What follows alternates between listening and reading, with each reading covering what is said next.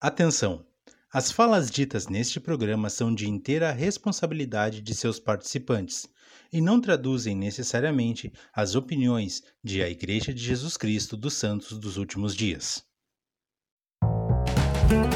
O Guilherme Trovo foi um missionário de a Igreja de Jesus Cristo dos Santos dos Últimos Dias. Dedicou dois anos de sua vida servindo na missão Brasil Recife entre 2013 a 2015. Hoje, ele senta conosco para bater o papo e nos contar diversas experiências vividas em um dos estados mais festivos do país. O papo tá ótimo, confere aí.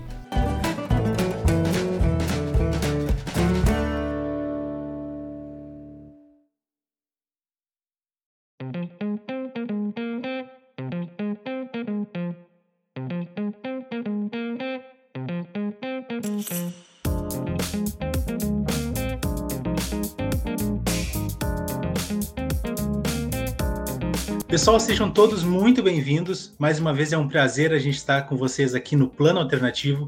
Já é o nosso décimo episódio e a gente continua contando com a parceria de vocês para fazer com que esse podcast continue dando certo. Antes de mais nada, boa noite, Júnior. O que, que nós temos para hoje?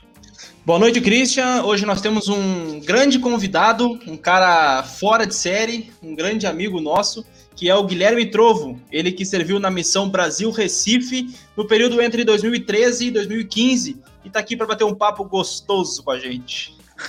Perfeito. Fala, pessoal. Estamos tudo, tudo, em aldeia aqui hoje, né? então tá. Guilherme, é um prazer a gente estar contigo hoje. É, a gente já se conhece há um, há um, bom tempo aqui. Tu e o Júnior se conhecem há muito mais tempo ainda. Tenho certeza que tu vai ter histórias bem interessantes para contar para a gente hoje. Show de bola. É um prazer para mim estar com vocês aqui. E vamos lá, vamos preparar aí essa conversa. Começando então, Gui, uh, Gui, a gente. Vou falar Gui, né? Porque aqui a gente fala Gui, a gente não fala Guilherme. Tranquilo, tranquilo. então, Gui, uh, começando um pouquinho no pré-missão, a gente ficou sabendo que tu te batizou com 11 anos, correto? Perfeito. É isso aí. Como foi a tua adaptação a essa nova vida dentro da tua casa, com a tua família? Como foi entrar na igreja e as mudanças que ocorreram na tua vida desde aquela época. Certo. Cara, a adaptação à, minha nova vida, né, quando a gente se batizou, ela, uh, é, para mim, foi muito diferente a questão do final de semana. Né? Para mim, assim, a, o que eu mais senti diferença foi no final de semana. Porque a gente, antes a gente se considerava católico, mas a gente não tinha uma a gente não era praticante, a gente não estava sempre lá, né? A gente ia lá quando era uma missa especial, quando era né, a missa de sétimo dia, que é quando o pessoal mais vai. Mas assim, eu, eu senti muita, muito esse peso, principalmente foi um fardo para mim no começo, que foi me adaptar aos domingos, acordar cedo, ir para a igreja, sabe? Eu não, eu não tava muito nessa vibe no começo da minha conversão. Então, assim, a gente sentiu. sentiu eu, eu pessoalmente senti essa diferença, né? Eu senti que o pessoal dentro de casa também. A gente ficou um pouco mais. no início a gente se policiava um pouco mais em relação aos seus modos, né? A maneira de falar, principalmente dos mais velhos, mas da minha parte, assim, o que pesou mais foi o final de semana. E falando em final de semana, Gui, para quem não sabe, tu era um DJ e um excelente DJ na adolescência. E como moramos numa cidade pequena, né, considerável, uma região, na região metropolitana, cerca de 90, 100 mil habitantes, nós acabamos conhecendo muita gente e isso facilitava o teu trabalho porque tu tocava direto. E tu pensava em conseguir conciliar a vida de DJ e membro da igreja ou aquilo era só um passatempo?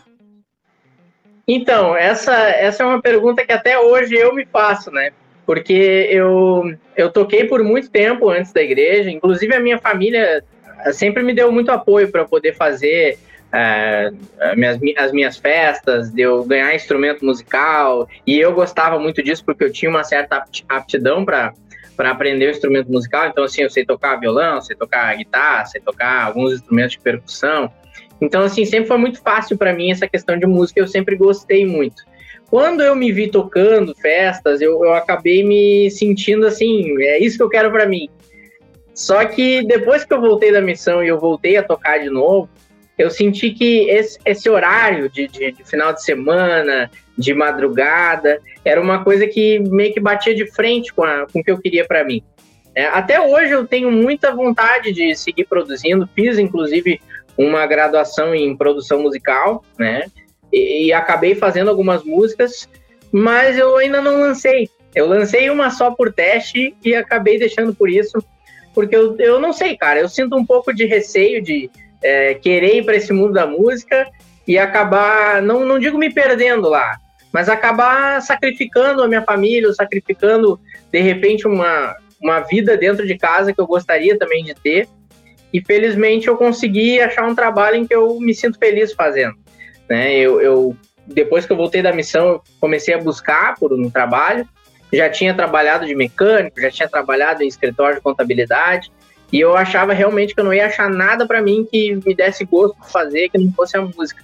Mas eu acabei trabalhando com o meu cunhado por um tempo com sistemas de informação, fazendo websites, sistemas, é, fazendo marketing digital e acabei me achando um pouco nesse meio aí fiquei feliz fazendo o que eu estava fazendo. E hoje é o que eu faço, né? Eu abri meu próprio negócio, é o que eu trabalho hoje, fazendo websites, fazendo sistemas, e é uma coisa que eu gosto de fazer. Então, é um caminho alternativo que eu encontrei para mim, um plano alternativo, né, que eu achei para minha vida e que está dando certo até hoje, felizmente. Mas a música eu ainda flerto com ela de vez em quando. Não sei se no futuro, de repente, eu não vou lançar alguma coisa séria ou se eu vou deixar realmente esse sonho guardado para para outro momento ou só para transformar como se fosse um hobby. Mas por enquanto ele está num limbo, ele está no meio do caminho. E tem algo nesse meio, cara, de, de tocar, de ser DJ, que te ajudou na missão? Talvez o trato com as pessoas, uh, saber negociar, enfim. Sim, cara, eu acho que o meio da música ele te faz ser muito, eu não vou dizer político, mas ele te faz saber gingar com as pessoas, sabe? Eu acho que ele te ensina a saber ler também o público, quando é que eles estão gostando de uma coisa ou não. Um DJ, principalmente, ele tem que estar tá ligado no público quando ele está tocando uma festa, porque ele sabe, por exemplo, quando é que o público gosta de determinada música, quando ele não gosta, ele tem que ter aquele feeling, né, de, de como o público está se comportando em relação ao que está fazendo. Eu acho que isso ajuda bastante, o fato de eu também ser o, o, o cara que negociava as festas, né, eu não tinha ninguém para fazer isso para mim, me ajudava também a lidar muito com as pessoas, me ajudava a organizar também meus pensamentos, ajudou, ajudou assim, eu diria que uma série de coisas, né? Desde lidar com as pessoas, a também saber captar como é que elas estavam se sentindo, e também essa questão de poder me organizar, me planejar para poder uh, fazer as lições, para poder, né, enfim, ensinar as pessoas e, e, ter essa organização certinha. Mas ajudou sim, com certeza. Na verdade, estava pensando aqui enquanto estava falando, uh, tu, tem, tu tem dois trabalhos voluntários na igreja, né? Um, claro, que é a missão, e com esse teu hobby, com esse teu apreço pela música, tu acabou se tornando o DJ oficial aqui da ala, dos bailes da estaca, então é um segundo trabalho voluntário que tu teve que fazer, né? Cara, com certeza, com é, certeza. quando a gente é, nasce no, no convênio, no meu caso e o caso do Júnior, a gente basicamente é ensinado e é aconselhado a servir missão desde lá da, do berçário. Estamos falando sobre isso. Tu entra para a igreja com 11 anos, tu traz algumas coisas de fora e como tu já comentou, tem essas mudanças na tua vida, mas quais são os momentos que são chaves para dar aquela virada e tu dizer, tá bom, eu quero servir uma missão? Então, essa parte é uma parte interessante, porque eu, eu sempre ouvi também, desde que eu entrei, né? Eu entrei até cedo, se a gente for considerar, né? Eu entrei com 11 anos, deu tempo de eu passar minha juventude toda eh, dentro da igreja. É, eu tive a oportunidade de cursar o seminário, eu tive a oportunidade, inclusive, de frequentar o instituto antes mesmo de ir para a missão. Então, eu tive algumas experiências que me ajudaram a fortalecer, a formar as bases do meu testemunho.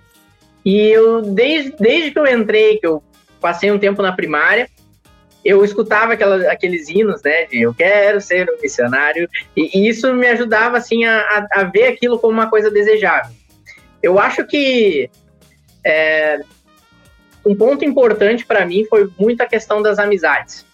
Esse é uma coisa que eu sempre vou levar para mim como se fosse um dos maiores, se não o maior motivo de eu ter servido uma missão, do porquê que eu fui para a missão eu queria ir, sempre quis ir, desde que eu entrei. Não, não foi uma coisa que eu relutei muito em decidir fazer. Mas é aquele negócio, né? Ah, um dia eu vou para a missão e a gente vai, vai levando a vida até que um dia a missão chega. E a gente vê que a gente realmente tem que tomar uma decisão. Mas é, quando tu pergunta quais experiências eu tive que foram cruciais, eu acho que tem uma que eu posso salientar que foi a mais especial, né? Que eu posso compartilhar aqui com vocês. Teve uma madrugada, na época de adolescência, a gente fica rebelde, a gente decide que quer outras coisas, e a gente quer viver de outro modo. Mas eu tinha essas amizades muito fortes, né? Inclusive com o Júnior, era, era um dos meus grandes amigos na adolescência.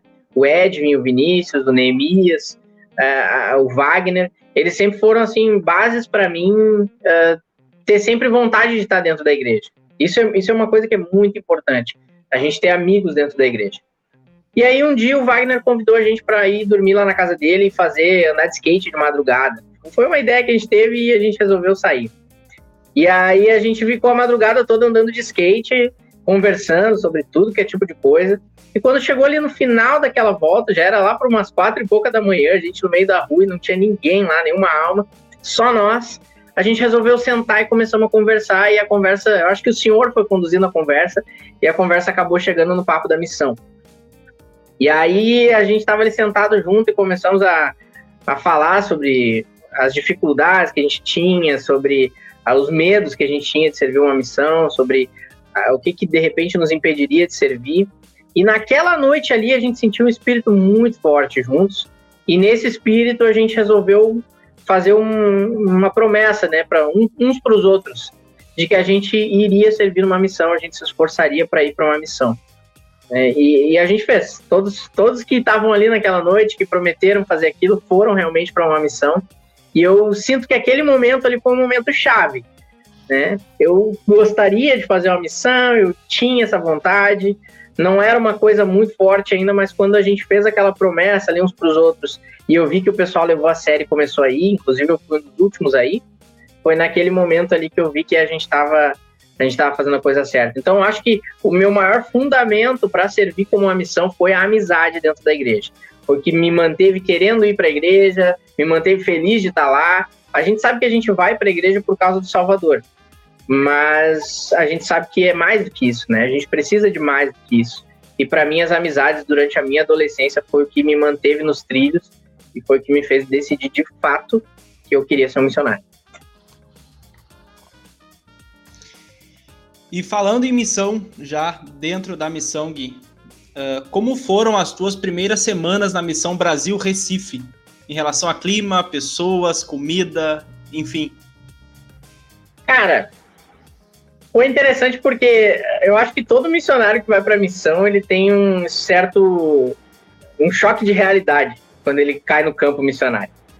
Porque antes, todo mundo que serviu missão sabe, e antes da gente ir para o campo missionário de fato, a gente passa pelo CTM, por alguns até conhecido como CELTM, né? De tão bom que é.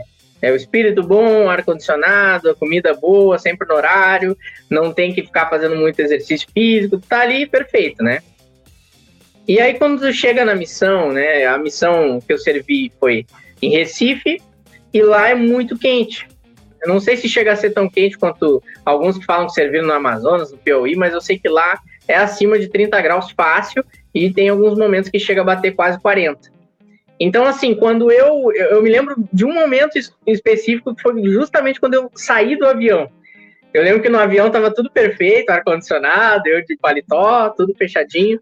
E aí, quando abriram aquela porta e eu saí para fora do avião, que me deu. Porque a gente, quando desceu do avião, a gente não desceu direto para dentro do aeroporto, a gente desceu fora dele, na rua, e depois pegamos um ônibus que nos levou até o saguão lá.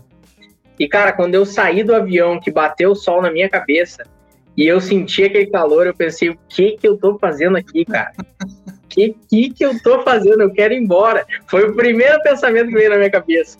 E aí, mas aí o pessoal tava todo animado, a gente meio que fingiu que tava tudo bem, fomos seguindo.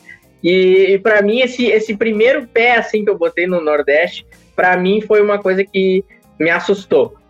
Mas depois, com o tempo, a gente foi aprendendo a lidar com isso. É, eu senti muita diferença também em relação às pessoas. É um sotaque muito diferente do que a gente tem aqui. Então, assim, nos primeiros dias eu ficava desconcentrando, porque eu ficava prestando mais atenção no sotaque das pessoas do que no que elas estavam falando para mim. E aí as pessoas falavam para mim e às vezes eu não entendia o que elas falavam, não porque elas falavam de uma maneira que eu não entendi, mas porque eu tava ali prestando atenção no, no S chiado, no T puxadinho, sabe? Eu ficava mais focado naquilo e me, me perdia. Mas como o povo de lá é muito acolhedor, Eles são um povo que super abraça as pessoas, assim, a gente. É, todo mundo que vai para lá sente isso. E quando tu entra lá, tu tem pessoas de braços abertos para ti, tu conheceu naquele momento, e eles estão, estão sempre prontos para te receber. Independente de eles te conhecer agora, te conhecer há 10 anos, 5 anos, ou tu ser uma pessoa que está cruzando a rua ali disse oi para elas, elas já viram que tu é uma pessoa legal, elas também vão ser legais contigo e, e vai ser super tranquilo. E a comida é, foi, um, foi um processo devagar para mim, porque a gente tem um tempero muito diferente do tempero do Nordeste. Né? No Nordeste eles utilizam muito cominho na, no tempero, eles utilizam muito coentro, é, são temperos que para mim é mais difícil de digerir. Né? Eu estou mais acostumado com o tempero daqui do sul, e aí para mim nos primeiros momentos foi um foi assim trabalhoso para eu poder chegar no almoço, comer com satisfação, sabe? Nunca reclamei, lógico, né? A gente sempre comeu com gratidão, porque as pessoas a gente sabe que às vezes estão abrindo da sua casa, estão elas estão fazendo a sua uh, o seu melhor para nós. E aí eu sempre agradeci, mas foi bem difícil essa questão do tempero. Depois, com o tempo, a gente acostuma e vai levando, mas esses primeiros momentos assim de calor, de, do sotaque das pessoas, da comida com tempero mais forte, foi uma, foi um pouco mais difícil de adaptar. Mas depois a gente vai, toca normal. Teve alguma alguma comida? Eu sempre penso, é, eu sei que é errado a minha parte, mas eu sempre penso no Nordeste como um lugar com as pimentas mais fortes do Brasil, e talvez seja isso. E às vezes eu penso assim, Nordeste como uma coisa só, sabe? Que tudo lá é do uhum. mesmo jeito. É claro que não é, mas é o que vem na cabeça. Teve alguma comida lá do Recife ou alguma pimenta que tu conseguiu que tu não conseguiu experimentar? Alguma coisa muito forte assim que tu não aguentou? Cara, assim, teve. Não, pimenta até eu não diria tanto. Né? Pimenta eles têm algumas, não chega a ser uma coisa absurda. Pelo menos ali no, no Recife, né? Na, na, no Pernambuco. Talvez ali um pouco mais para cima seja, seja um pouco mais cultuado isso. Mas do que eu experimentei, para mim foi mais difícil as comidas típicas do lugar. Eles têm muito assim a buchada de bode, é, eles, eles é, têm um frango que eles chamam, como é que é? Não sei se é frango xadrez, como é que é o nome. Eu me lembro que tem, é um frango que eles cozinham no próprio sangue do frango. Foi uma experiência que eu comi na, na casa do, do irmão, e ele até me perguntou, eu comi assim o frango, eu vi o frango, pensei, ah, gostoso, um peito de frango ali, né? Um molho bem vermelho, bem escuro. E eu peguei assim um pedaço, comi um pedacinho e senti que era estranho. Não era ruim, era estranho. E aí eu peguei, botei para, botei na minha boca, mastiguei, engoli. Aí o irmão chegou do meu lado assim, e falou: "Ô Helder, tu sabe o que é isso aí?" Daí eu perguntei para ele: "Não, não sei". Aí ele até falou, lembrei agora o nome do prato, é galinha cabidela. Ele falou: "É galinha cabidela". Eu disse: "Ah, legal, o que que é isso?" Aí disse: "Não, isso aí a gente pega a galinha, mata ela de pena e a gente cozinha ela no sangue que, que, que é dela, no próprio sangue dela.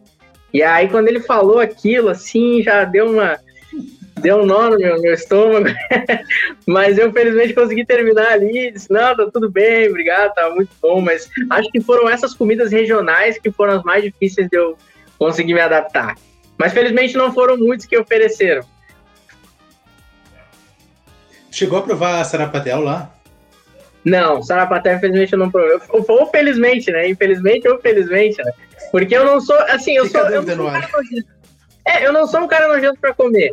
Mas tem algumas coisas que a gente dá uma olhada, assim, não, não é apetitoso ao olhar, porque a gente come com os olhos também, né?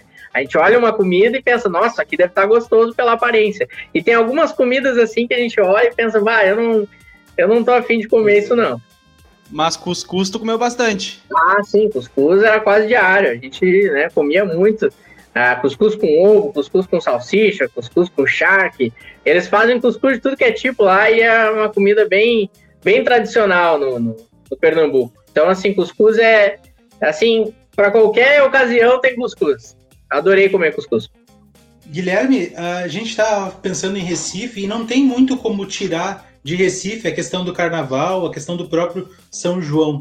E é uma data, é um feriado extremamente festivo, eles valorizam muito, faz parte da cultura deles.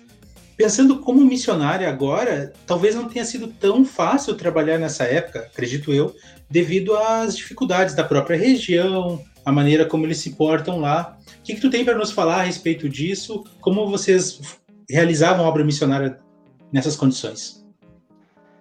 No carnaval, é, eu trabalhei praticamente na região metropolitana, né? A parte ali onde tem realmente as praias, o Recife, né? Olinda, Paulista, cidades assim mais em volta de Recife. Eu não cheguei tanto para o interior, mas uma coisa que eu percebi e eu peguei inclusive o carnaval bem no meio de um bairro que era onde começavam muitos blocos de carnaval. Para quem não sabe, Pernambuco tem, é, inclusive está no Guinness, foi me falado, né, que está no Guinness, que lá em Pernambuco tem o maior carnaval de rua do mundo. Eles, no ano que eu estava lá, o ano anterior, eles tinham levado mais de um milhão de pessoas para a rua. Então, tu imagina o que, que é o fervo, né, das pessoas pulando. Então, assim, eu percebi que muita gente começa a fazer a festa do carnaval, às vezes até um, dois meses antes do carnaval propriamente dito. E depois que o carnaval acaba, eles continuam fazendo festas todo final de semana até passar o momento onde eles decidem que o carnaval acabou. Né? Então, o carnaval ele não fica só em volta daqueles quatro dias. E para nós, como missionários, esses momentos mais quentes do carnaval, que é os, onde se aproxima dos quatro dias do feriado ali, eram momentos em que a gente tinha que ficar dentro de casa depois de certo horário. Então, a gente tinha permissão de trabalhar até ali por umas quatro horas da tarde, cinco horas da tarde, quando começava o sol a baixar e lá o sol, o sol ele se põe muito cedo, então a gente acabava vindo para casa ali por volta de umas quatro e meia, cinco horas e ficava em casa até o final da noite. Então, durante o carnaval era bem complicado de trabalhar.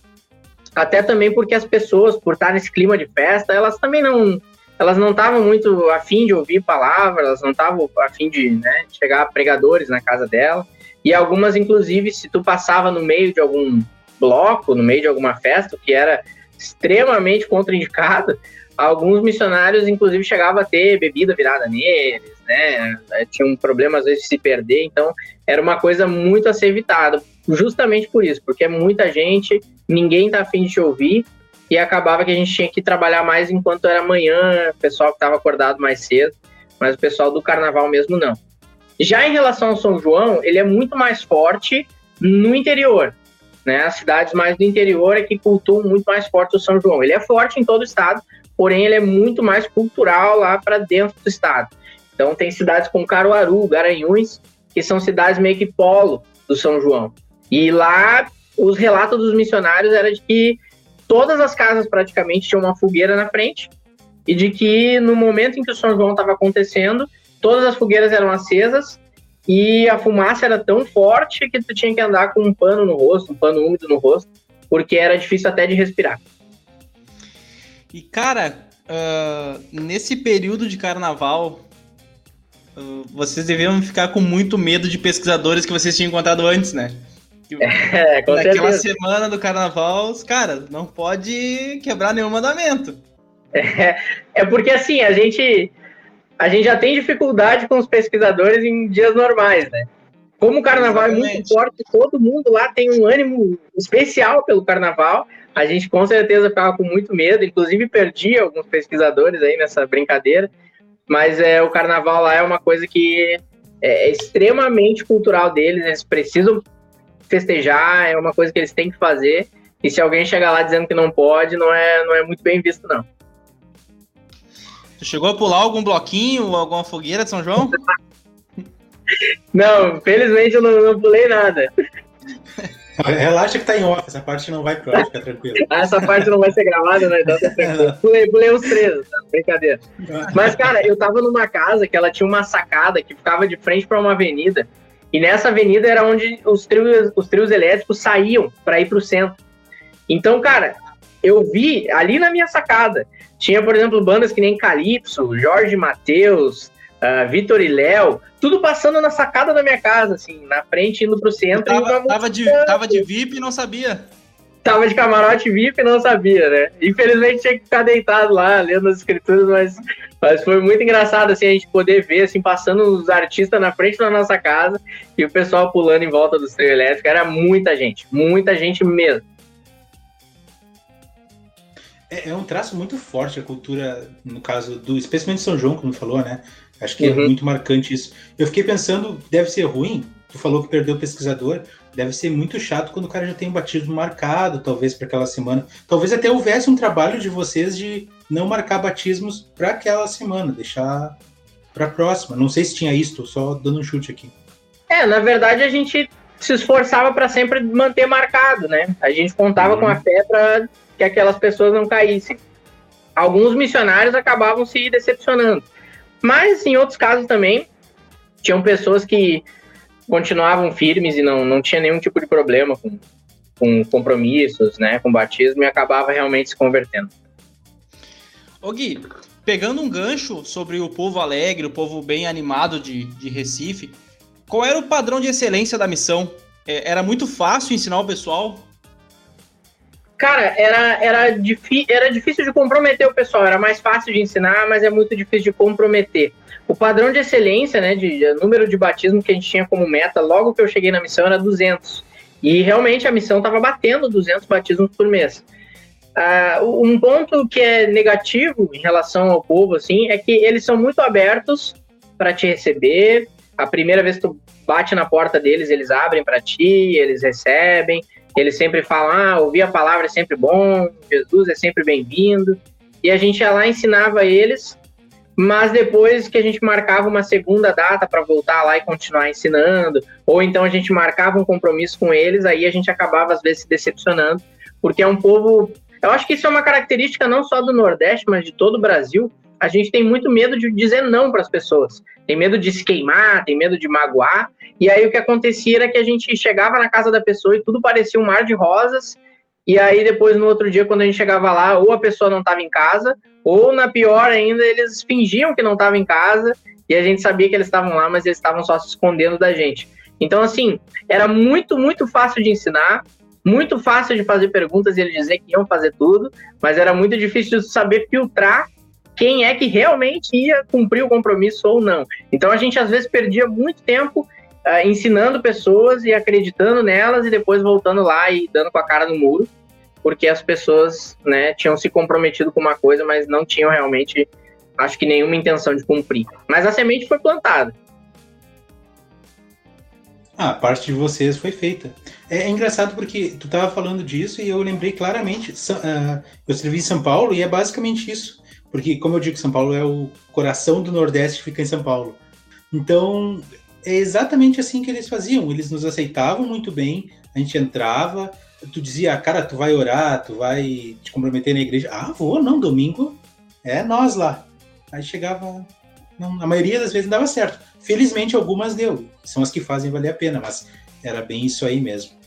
Uh, é, eu percebi, ah, desculpa, até, desculpa, não, capaz, Christian, é, o que eu percebi é que, assim, isso é uma característica muito nossa do brasileiro, porque depois aqui em casa, até quando eu converso às vezes com as pessoas, a gente tem um compromisso, e a pessoa porventura não quer ir, mas não quer dizer que não, ela sempre inventa uma desculpa, né? Ela sempre diz: ah, ah, vou ter que ver, ah, poxa, eu acho que eu tenho um compromisso nesse dia. Ela nunca te diz ah, na cara dura assim, não, não quero. Ela sempre inventa uma maneira de parecer legal e que ela realmente gostaria, mas ela não tem como. É, então, porque eu percebi também que os americanos, até alguns latinos, né, que serviam com a gente, os hispânicos, eles tinham um pouco mais de facilidade de dizer não, especialmente os americanos. Né? Tu perguntava, quer fazer tal coisa? Não, não quero. E era isso aí, sabe? Era um não. E, e, no campo missionário eu preferi que as pessoas fossem assim, porque eu servi em muitas áreas que tinham muita ladeira. Então, tinham ladeiras que tinham mais de 400 degraus para a gente subir. E a gente, por, por azar ou por buscar mais lá em cima, a gente acabava encontrando muito pesquisador no alto dos morros. E a nossa casa ficava embaixo. Então a gente sempre marcava compromisso com as pessoas e subia 400, 450 degraus para chegar na casa do pesquisador. E ele daí te dizer, bah, eu realmente não quero, ah, não, não vou estar tá aqui, não posso por causa disso. A gente se frustrava bastante em relação a isso. Mas eu perdi uns bons quilos lá fazendo essa brincadeira de subir escada e descer. eu perdi acho que uns 20 ou 25 quilos na missão só por subir e descer a escada todo dia. Falando em pessoas, Gui, pesquisadores e tal, a gente descobriu e ah, nós estamos muito curiosos para saber a história da Kilda. Quem é Kilda e como vocês conheceram? Cara, essa história é muito especial. Porque assim, a gente chegou, eu fui transferida, foi a minha terceira, quarta área. Quarta área. É, eu cheguei lá e a gente tinha vários membros que eram muito bons. E a gente chegou nessa irmã Kilda. Ela era uma irmã que ela acompanhava a filha dela na igreja. A irmã dela, a filha dela era batizada já há uns 40 anos. E foi muito interessante porque quem batizou ela, a filha da Kilda e os irmãos dela, 40 anos antes, foi o então presidente do templo aqui, o presidente Grau. E ah, ela legal. sempre falava, é, a filha dela sempre falava no, no grauzinho, ah, porque o grau era incrível, o grau era isso. E eu fiquei, guardei aquilo para mim, né? E a dona Kilda, ela era muito católica, não, é aquela, aquela velha história, né? Eu sou católica já há muito tempo, eu não vou trocar de religião, eu acho que vai ser ofensivo se eu trocar de religião, a religião que eu segui a minha vida toda, e essa história vai, a história vem, nada de acontecer. E a gente, desafiando a, todas as, as, as, leis do impossível, fomos lá na casa dela e começamos a ler o livro de Mormon junto com ela. E a gente ia lá e lia um pouquinho cada vez com ela. Né? E toda vez que a gente lia, a gente chegava e perguntava para ela como é que ela se sentia a respeito do que ela leu, como é que ela se sentia a respeito das coisas da igreja. E ela cada vez respondia para nós com a convicção, um testemunho de quem já sabia há muito tempo que aquilo era verdade. E a gente sabia que ali só faltava uma pontinha, né, uma fagulha de testemunho para que a gente conseguisse batizar ela. Mas levando, falando bem sério, a gente não acreditava que a gente ia conseguir. Aí chegou um determinado dia, depois da gente orar, a gente foi lá para ler com ela como a gente fazia. Ela já é uma senhora de, de bastante idade, então era uma senhorinha bem bem velhinha já. E a gente foi lá e leu com ela e a gente orou junto com ela e ela simplesmente falou do nada, disse eu quero me batizar. E a gente pensou, nossa, faz 40 anos, cara, 40 anos que essa mulher tá indo para a igreja, ela acompanhou todos os filhos durante toda a adolescência no seminário, mandou todos os filhos para missão. E agora a gente chega aqui e depois de 40 anos a gente consegue ouvir um sim dela a gente até ficou cético, né? A gente pensou, ah, ela disse sim, mas ela vai mudar de ideia. né? Mas a gente. Ah, eu quero batizar. Mentira. Mentira, vou embora. mas a gente, a gente acabou ouvindo sim dela e a gente, tranquilo, vamos fazer então. E a gente perguntou para ela, e aí foi bem bacana a resposta dela. A gente perguntou quando é que tu quer se batizar? Que dia que a gente pode marcar? Ela disse assim: ai, eu quero me batizar agora no dia 25 de dezembro, que é o aniversário de Jesus, eu quero dar esse presente para ele. E aí a gente sentiu um espírito muito forte, Legal, assim. Cara. E o dia 25 de dezembro tava praticamente a ala inteira lá, porque era um momento histórico, né? E o filho dela foi lá, um dos filhos dela, foi lá e, e, e fez a ordenança para ela, né? Então foi um momento muito especial para nós, porque, claro, a gente sabe que quem trabalha é o espírito, quem ensina é ele, quem testifica é ele, né? Mas a gente tá lá naquele momento, poder presenciar isso e poder de alguma forma ter ajudado, faz a gente se sentir muito bem, faz a gente se sentir muito especial. Então, ela andou por 40, a gente até brincou depois que ela andou por 40 anos no deserto e depois chegou na cidade prometida, né? Na terra prometida. Então foi muito, muito legal. Poder batizar ela foi muito bacana. Foi uma das melhores histórias, assim, de batismo e conversão que a gente teve. Que legal. Cara, é, já nos contou a história da Kilda e que outras histórias uh, engraçadas ou coisas engraçadas que aconteceram na tua missão tu tem para nos contar. E se tu tiver mais alguma história espiritual que tu possa nos contar, a gente também quer ouvir. Claro, claro. É, de história espiritual, eu tenho algumas que eu, que eu sinto que são, são muito, muito boas, eu gosto muito de recordar. Mas tem uma em especial que fez eu sentir um, um amor muito grande pelo Salvador. A gente, na minha primeira área, a gente foi a gente sempre tinha uma irmãzinha lá que andava de cadeira de rodas, ela tinha bastante dificuldade de, de mobilidade, ela fazia hemodiálise, né, sempre. Então, assim, ela era bem debilitada de saúde mesmo, mas ela tinha uma vontade de dar almoço para os missionários que era, era assim, surreal, né? O quanto ela queria nos alimentar, o quanto ela queria que a gente fosse lá na casa dela para abençoar ela. Certo momento, eu fiquei bastante tempo lá naquela área, eu a gente conseguiu marcar com ela o almoço e fomos lá para comer com ela. E quando a gente chegou lá, a gente ela, ela nos recebeu super bem. Disse: "Ah, eu preparei o melhor do que eu tenho para vocês. Aqui eu tenho, né, fiz o melhor prato que eu podia para vocês". E aí a gente chegou na casa dela, a gente chegou na porta da casa dela, né? E a gente foi entrar e a casa era minúscula assim, né? A casa era realmente assim, não, não dava mal para uma pessoa. E a gente entrou lá e sentou para comer na mesa e ela trouxe um punhadinho de arroz, assim, num pote de margarina, é, um punhadinho de carne, que era um pouco de carne que ela tinha para toda aquela todo aquele mês. E, e, e outros, outras coisinhas assim que ela podia agregar no nosso almoço. E ela ficou tão feliz de dar aquele almoço para nós. E ela preparou o melhor do que ela tinha para nós. Quando eu olhei assim pro, pro prato, eu, eu, eu fiquei com, com dó de comer, porque assim, eu, eu sabia que ia faltar para ela depois. Eu sabia que ia ser uma coisa que ia fazer falta na casa dela. E ela falou assim: Ah, eu preparei o melhor para vocês, porque vocês são os representantes de Jesus Cristo. Quando ela falou assim, eu senti um espírito muito forte. Eu senti o dever de, de comer daquela comida, de partilhar daquele momento com ela e de abençoar a casa dela.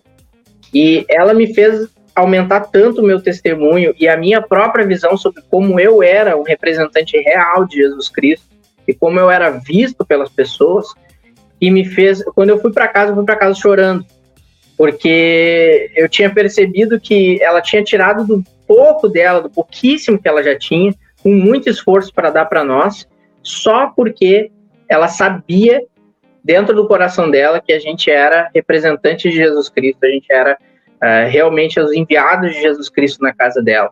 Isso me fez respeitar muito, muito as pessoas que eu encontrava na rua, a história das pessoas, a maneira que as pessoas viviam. Me fez, eu acho que foi um dos marcos na minha missão que fez eu enxergar o outro lado, o lado de quem está me ouvindo, o lado de quem está me recebendo. É, isso, isso me transformou.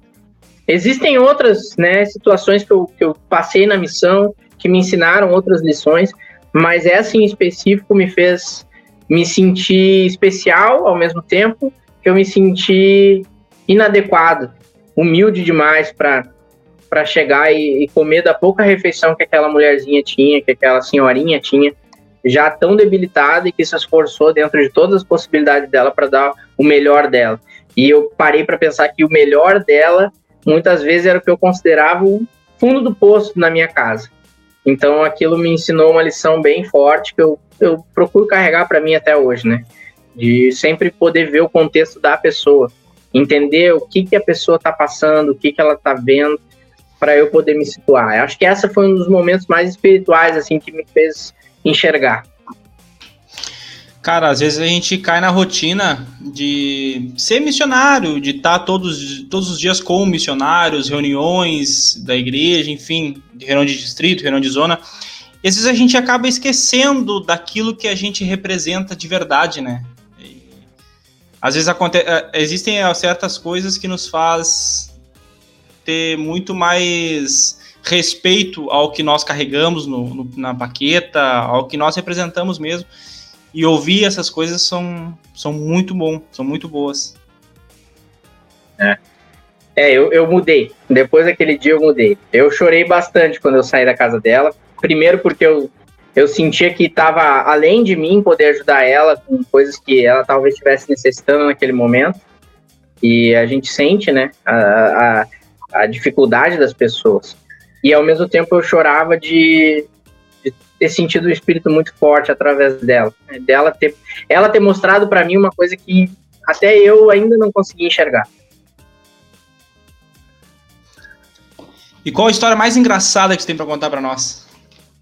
Cara, tem algumas situações que são inusitadas na missão. Eu sempre falava para meus companheiros que a gente era um imã de pessoa louca, assim, um imã de, de gente adoidada porque não era, não era incomum a gente separado por umas pessoas que eram bem bizarras, bem estranhas. Mas teve uma situação bem no começo da minha missão que o meu companheiro, meu, meu primeiro companheiro treinador, Elder Kirk, estava comigo. A gente estava andando lá no final da área, assim, lá no limite da área, a gente estava ensinando algumas pessoas. Já estava voltando para casa, estava perto do horário de, de ir para casa. E quando a gente estava andando, vem uma senhorinha assim na nossa direção. E vem vindo, ela vem desviando o caminho dela para dar de frente com a gente, né? E aí quando ela chega na nossa frente, ela nos para. E diz assim: "Ah, boa noite". Diz, "Ah, boa noite, tudo certo?". Ela disse assim: "Vocês são pregadores Jesus?". Eu disse: "Exato, nós somos pregadores do Senhor Jesus Cristo, nós somos missionários". E daí nos apresentamos tudo mais. Ela falou assim: "Tu tem uma Bíblia?". E aí eu disse, eu tenho. E aí peguei dentro da minha bolsa uma Bíblia e, e mostrei para ela. Ela disse, então me dá essa Bíblia aqui. Ela pegou a Bíblia e ela encostou assim, ela puxou com as duas mãos, encostou na barriga dela e começou a fazer um monte de movimento circular na barriga dela com a minha Bíblia.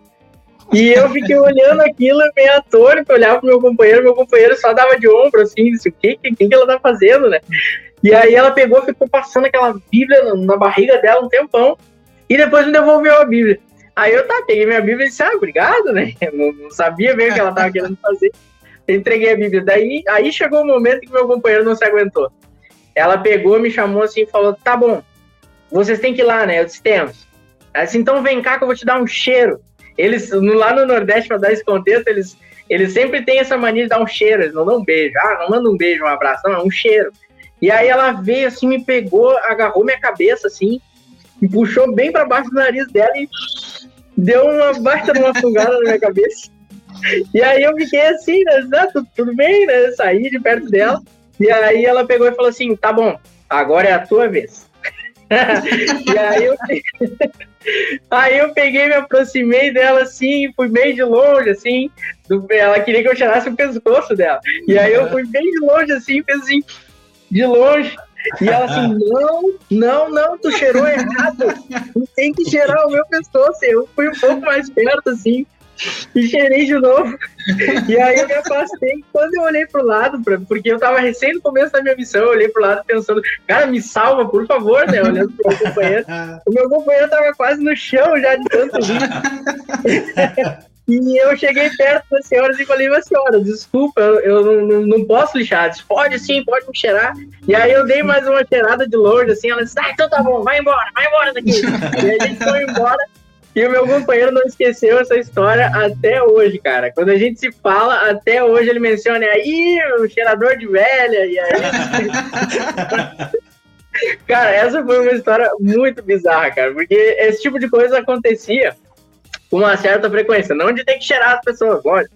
Mas a gente tinha uma certa frequência de pessoas que nos paravam e faziam umas coisas bem inusitadas. Mas essa foi uma que assim, a gente voltou rindo para casa por muito tempo, né? Eu tive que cheirar uma velha na minha missão. Complicado. Uh, cara, eu tava tentando pensar aqui numa, numa história parecida, mas eu acho que eu nunca tive que tirar mulher na missão nem nada. Mas eu só, eu só tive uma, eu tive uma irmãzinha lá que só me deu um beijo, mas era uma senhorinha também, ela era pesquisadora e não não sabia das regras, né? Então ela, mas eu acho que deve ser bem complicado, especialmente porque tu tava no início da missão, né?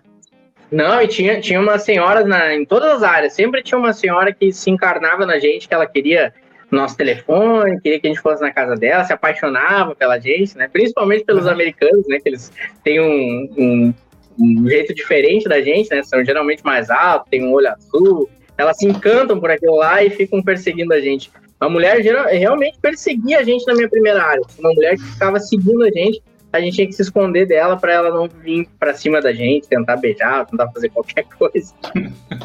Mas, cara, tinha muita, muita situação bem inusitada, muito inusitada na missão. Legal. Cara, agora a gente já está partindo então para a parte final do, do podcast, uh, desse episódio, no caso. A gente vai falar um pouquinho sobre o pós-missão. Quanto tempo tu levou para se readaptar à vida normal depois que tu voltou? Cara, a readaptação eu acho que ela é gradual, né? Pra, depende também da pessoa, depende do missionário. É, tem gente que volta para casa e custa muito a, a, se adaptar até a sair sozinho. Isso foi uma coisa que eu não tive tanto problema. Eu cheguei em casa, eu me lembro que eu fiquei um tempo no quarto, assim, uh, orando, lendo escrituras, para chegar na missão e basicamente finalizar ali, né? Fazer minha oração final ali, levar o meu sacrifício ao Senhor. Mas é eu, uma coisa que eu senti dificuldade foi na questão assim do, do ambiente missionário, do, da rotina missionária, sabe? O fato de tu estar tá em casa, tu ainda não tem um trabalho, tu ainda não tem um chamado às vezes, tu sabe, tu, tu, tu acabou de sair de um lugar onde tu tinha um planejamento diário para todas as coisas que tu fazia e de repente tu cai de paraquedas em casa, todo mundo tá te servindo, todo mundo tá querendo te abraçar, que é uma coisa que tu não tá habituado na missão, é, todo mundo tá querendo falar contigo, sabe? É uma coisa um pouco difícil. Mas eu levei, assim, cara, eu diria que umas semanas, acho que umas duas ou três semanas até, assim, me sentir em casa de verdade. Até lá eu tinha até um pouco de receio de abrir a geladeira da casa da minha mãe para pegar um copo d'água, porque eu me sentia inadequado, eu sentia como se eu estivesse num lugar estranho. Mas, assim, em relação a, a ter uma, um companheiro do lado, ter uma pessoa que estava sempre junto comigo, essa coisa foi bem fácil, assim, de, de lidar, né? Até porque eu sempre fui mais independente, é, e, e, quando eu cheguei em casa, para mim isso foi meio que um alívio, sabe? Não, tu não tem ninguém ali junto contigo, poder, sabe, ouvir música, principalmente ouvir música, eu que né, já falamos agora, mas já sou, sou muito viciado, vidrado em música, então para mim isso foi um, um presente, né, de chegada, eu poder botar um fone de ouvido, entrar no meu mundo ali, esquecer das coisas, mas essa adaptação é uma coisa gradual. Tem outras pessoas, né, que eu já ouvi falar que levaram meses, até de repente mais do que anos, para poder se realmente se situar, realmente se sentir bem. Mas no meu caso ali foi, eu acredito que dentro de um mês eu já estava já tava meio em casa, assim. Cara, eu briguei com a minha mãe algumas vezes depois que eu cheguei, porque tudo eu pedia a favor, tipo, posso pegar um pouco d'água, posso repetir. posso... E ela, claro, Guri, tu tá em casa, deixa de ser. Você tá, tá bloqueando? Não, é força do hábito. E, cara, quando, quando chegava, tipo, 9 e meia, 10 horas, passava um pouquinho, 10 e meia, 11 horas, e eu não tava dormindo, cara, me dava um troço, assim, cara, tô... O que que eu tô fazendo, cara? Eu não tô dormindo. Então, algumas vezes eu já fiquei cagado de medo. E Gui, quais ensinamentos aprendidos na missão Recife tu trouxe e aplica na tua vida nos dias de hoje? Cara, eu acho que uma das coisas que mais me ajudou no retorno da missão é tu saber lidar com pessoas. Eu acho que isso é praticamente um, um padrão para qualquer missionário que realmente se envolveu no, no, na missão, realmente né, serviu com afinco, porque não tem como tu não saber lidar com as pessoas depois que tu volta para casa. É dois anos falando com gente todo dia, o dia todo. Né? Tu aprende a ensinar as pessoas, aprende a tirar dúvidas, tu aprende a estudar, tu aprende a fazer exercícios, tu aprende a, enfim, tudo que tu precisa fazer para se virar, mesmo que seja com pouco dinheiro ali, tu consegue fazer. Então, acho que para mim trouxe muito, eu trouxe muito para mim essa questão de saber lidar com as pessoas, saber conversar, porque hoje no meu trabalho, né, como eu trabalho para mim, eu trabalho no meu próprio negócio, eu tenho que saber ajudar as pessoas a entender, às vezes, parte do serviço que eu estou oferecendo. Eu preciso saber negociar, eu preciso saber sentar com as pessoas e mostrar para elas o que que elas, né, o que que elas, uh, como o meu serviço vai agregar para elas, o que que elas têm a ganhar com isso.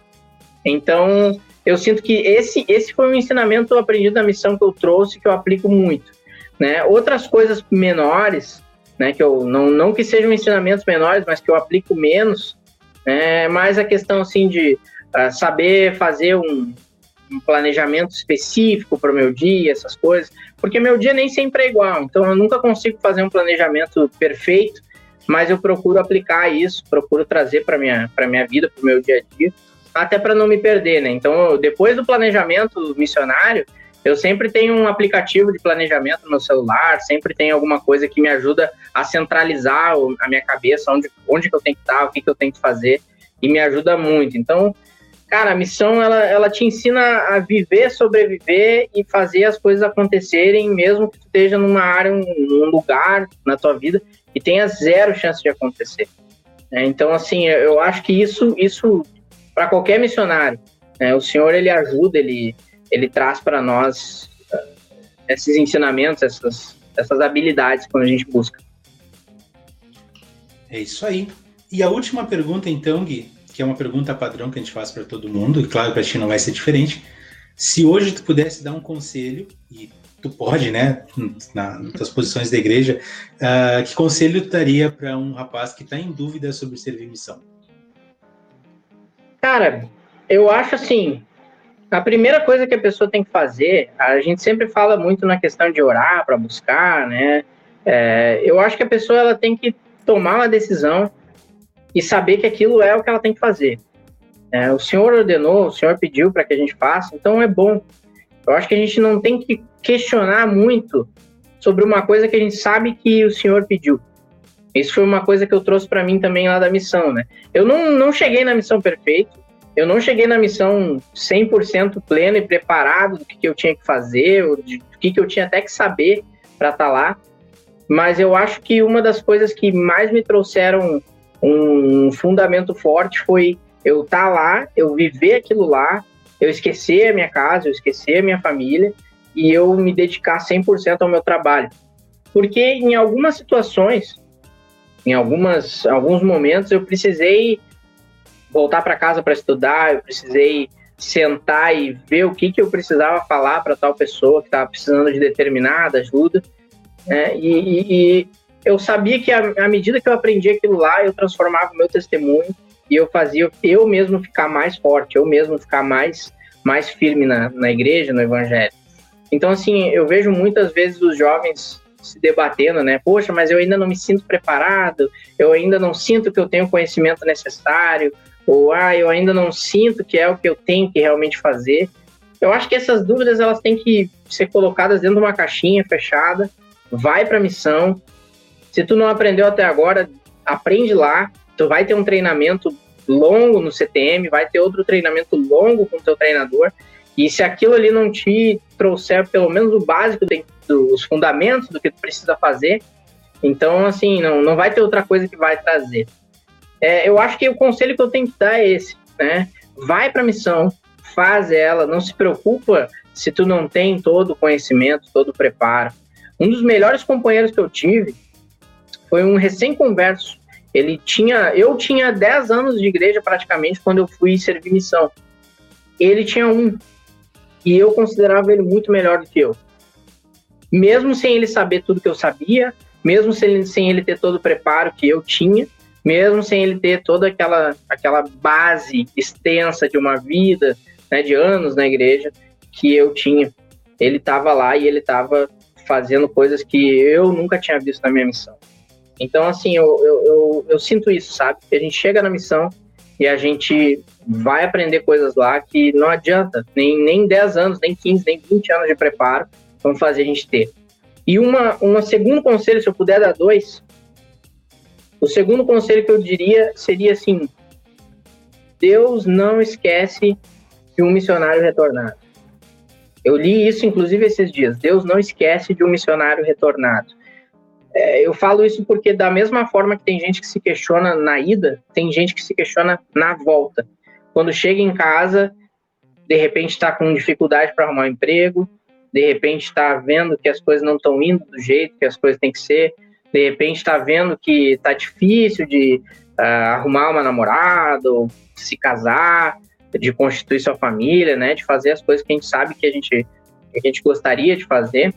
E nessas, nesses questionamentos a pessoa se pergunta se ela realmente é digna daquilo e acaba se afastando. Nunca foi uma promessa de que a gente está dentro da igreja seria uma vida livre de riscos, uma vida livre de doenças, uma vida livre de decepções e frustrações. O que a gente aprende é que Deus ele nunca nos desampara, mas não significa que em algum momento ele não vai deixar a gente ter algumas experiências ruins que servem até para o nosso aprendizado. Se vocês me permitem, eu queria contar uma experiência que eu tive, é, claro. que eu acho que foi importante para eu me lembrar disso. Quando eu, logo que eu voltei para a missão, eu trabalhei junto com meu cunhado por um tempo. Nisso a gente, eu casei com a minha esposa, planejei o casamento, até aí tudo bem. E a minha esposa engravidou. Quando ela estava ali perto dos seis meses de gravidez, eu estava sentindo que era para eu sair do trabalho que eu estava. O trabalho que eu estava estava bom, estava estável, estava tudo certo, mas eu senti que era para eu sair. E eu tomei esse passo. Eu saí do trabalho. Eu simplesmente saí. Era uma terça-feira, eu me lembro exatamente hoje, era uma terça-feira. E eu me lembro que eu cheguei em casa e no momento que tu toma essa decisão importante, tu, tu treme, porque tu não sabe o que vai acontecer depois. Então eu saí, eu não tinha nada para me segurar depois. E eu pensei, agora, minha esposa tá grávida de seis meses, eu não tenho mais um trabalho, eu escolhi sair do meu trabalho e eu não sei o que eu vou fazer. E eu comecei a, me, a entrar em desespero. E a minha esposa chegou em casa e, né, ela, ela também estava com medo, mas ela tentou não demonstrar muito. Passou na terça, quarta, quinta, sexta, sábado, domingo, e eu não tinha achado nada, não tinha feito nada, tinha só tido algumas ideias. E eu comecei a entrar em desespero. E eu pensei, o que, que eu fiz? E a minha esposa foi dormir, ela foi deitar. E eu fui pra sala. Eu disse pra ela, ah, eu vou ficar um pouco mais na sala ali vendo TV, mas era mentira, eu fui pra sala chorar. Porque eu não sabia o que eu ia fazer e eu tava desesperado porque eu tinha que comprar coisas para os bebês que estavam chegando, tinha conta para pagar. E eu me ajoelhei no, no chão e eu comecei a orar e dizer para Deus: Ah, Deus, eu acho que eu fiz uma coisa muito errada. Eu saí do meu trabalho que estava bom, eu não sei o que eu vou fazer, enfim, só tenho algumas ideias. Mas naquele momento eu senti um, um pingo de paz. Na segunda-feira, eram 8 horas da manhã, me entra em contato no WhatsApp um cara que eu tinha conversado sobre fazer um trabalho para ele e ele diz: "OK, vamos fechar. Vamos fazer esse trabalho". Esse trabalho que eu fiz para ele garantiu o mesmo salário que eu ganhava no meu trabalho e me deu uma base para que eu continuasse trabalhando e fazendo as coisas acontecerem. E foi o que me permitiu ficar em casa para cuidar da minha esposa, dos meus filhos. Foi o que me permitiu ganhar o dinheiro suficiente para a gente se bancar. E foi o que me permitiu estar até hoje buscando crescimento e crescendo. Eu senti naquele momento um testemunho muito forte de que o Senhor não esquece da gente. Às vezes ele deixa a gente sentir um peso, ele deixa a gente sentir medo, ele deixa a gente sentir frustração. Mas ele responde às nossas orações e ele nunca se esquece de quem se dedicou para ele numa missão. Então, esse é o segundo conselho que eu quero dar. Pode demorar, pode dar medo, pode ser frustrante. Talvez nem todas as pessoas vão ter uma resposta da noite para o dia como eu tive, mas a resposta vem. O Senhor nos ama e Ele vai fazer as coisas para que a gente fique bem, mesmo que isso signifique passar por um período de dificuldade, um período de frustração, um período de até medo e desespero. Mas lá na frente Ele vai estar tá prontinho para nos pegar no colo e dizer: olha, foi só para o teu bem, foi só para o teu aprendizado. Então, eu queria trazer esse segundo conselho, que é uma experiência, eu diria uma segunda experiência espiritual importante aí na minha vida. Eu sinto que formou mais uma base no meu coração para eu saber que Deus existe, que Jesus Cristo nos ama, que Ele está ali por nós e que Ele, ele é o cabeça dessa igreja, Ele, ele nos guia. Né? Eu sei dessas coisas, é um testemunho muito forte que eu tenho e que eu presto em nome de Jesus Cristo. Amém. Amém. Muito obrigado, Gui. E passando para o último quadro do nosso programa, nosso episódio, nosso podcast, enfim. Chegamos à hora que não se pode titubear, não pode resvalar, tem que pensar e falar, tá bom? É, o... é hora de fazer amigos e inimigos. Exatamente. é o famoso já ou jamais. Mas nesse caso a gente vai adaptar a. Assim, primeira coisa que vem na tua cabeça, tu fala, beleza? Beleza, vamos lá. Melhor companheiro. Pô, cara, aí vocês me quebram. cara, assim, eu, eu tive. Eu, eu, vou tentar me defender, tá? Eu não vou tentar ser tão rápido.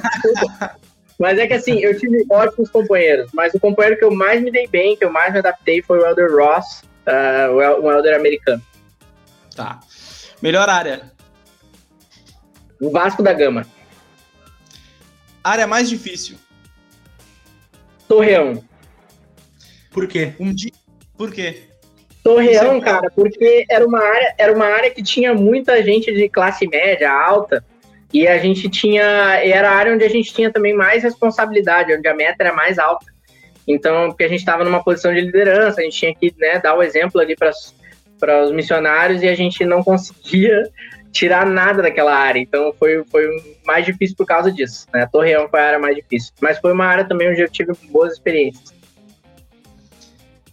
Eu passei numa área difícil também. E a única coisa que a gente servia era para dar referência para outras missões, porque era área de rico e a gente só falava com as empregadas da galera. E elas não moravam ali. Então a gente não ensinava ninguém e só dava referência. que droga. Eu me lembro, eu me lembro uma coisa que nessa área aí eu tive uma experiência onde eu consegui entrar no apartamento dessa parte rica da cidade. E eu fiquei deslumbrado que eu cheguei lá em cima, era no último andar, quase no último andar do prédio. Dava para ver os estádios lá do prédio. A gente ensinou uma lição, foi embora, nunca mais conseguiu voltar. Então a gente ficou nessa, nessa história e era difícil mesmo. Companheiro latino ou americano? Cara, eu me dava bem com os dois, mas os americanos eu parecia que eu tinha mais um, um entrosamento melhor com eles. Missão Brasil Recife em uma palavra. Hoje, nostalgia. Perfeito. Gui, muito obrigado pela participação, muito obrigado por ter aceito o nosso convite, por ter batido esse papo maravilhoso e, cara, foi sensacional. Só tenho a agradecer, de verdade. Obrigado vocês aí por ter feito o convite, né? A gente tá aí para conversar mais no futuro aí. Obrigado, Gui. Obrigado também ao pessoal que está nos ouvindo até agora. E já fica mais uma vez o pedido. Nos segue nas redes sociais, no Spotify Plano Alternativo e também no Instagram Plano Underline Alternativo. Agradecendo a vocês pela audiência, agradecendo a vocês pela ajuda, por fazerem a gente estar crescendo dia após dia. A gente já conta com vocês para o próximo episódio com mais um convidado. Até lá, tchau pessoal!